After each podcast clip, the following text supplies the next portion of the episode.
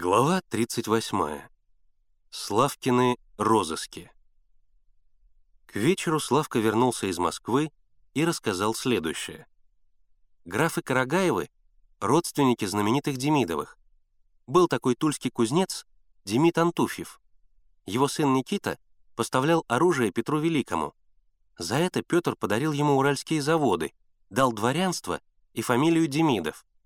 Дочка одного Демидова — вышла замуж за графа Карагаева. «Кому это интересно?» — презрительно скривился Генка. «Слушай, Демидовы были самые богатые люди в России.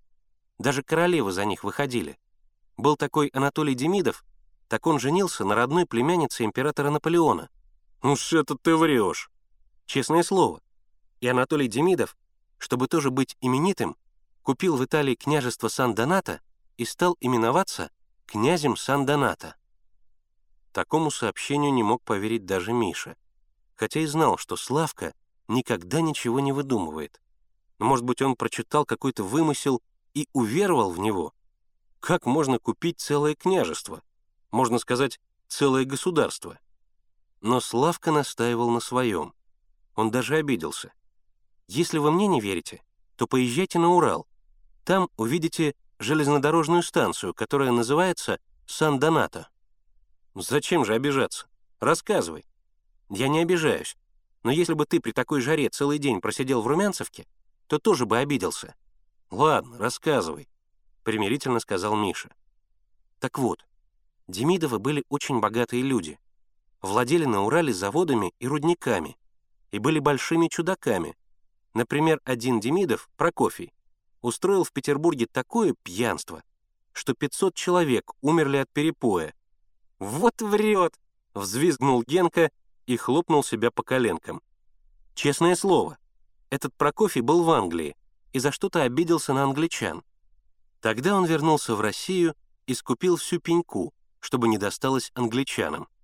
Ведь они импортировали из России главным образом пеньку. Вот он их и проучил. Проучил. За свои денежки. А что для него деньги?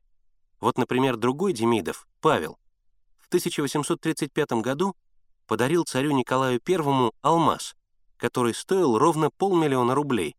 Видно, был большой подхалим, заметил Миша. Генка опять не поверил. «Один камешек стоит полмиллиона рублей золотом? Больно дорого!» «Представь себе, полмиллиона», — продолжал Славка. Это был знаменитый алмаз Санси. Вот интересная история. Этот алмаз был вывезен из Индии лет 500 назад и принадлежал Карлу Смелому Бургундскому. Карла убили на войне, и алмаз подобрал один швейцарский солдат. Но он не знал цену алмаза, думал, что просто красивый камень, и продал какому-то священнику за один гульден, то есть за один рубль. Священник, не будь дурак, загнал алмаз португальскому королю Антону. Король Антон, тоже хороший спекулянт, продал его за 100 тысяч франков французскому маркизу Ле Санси.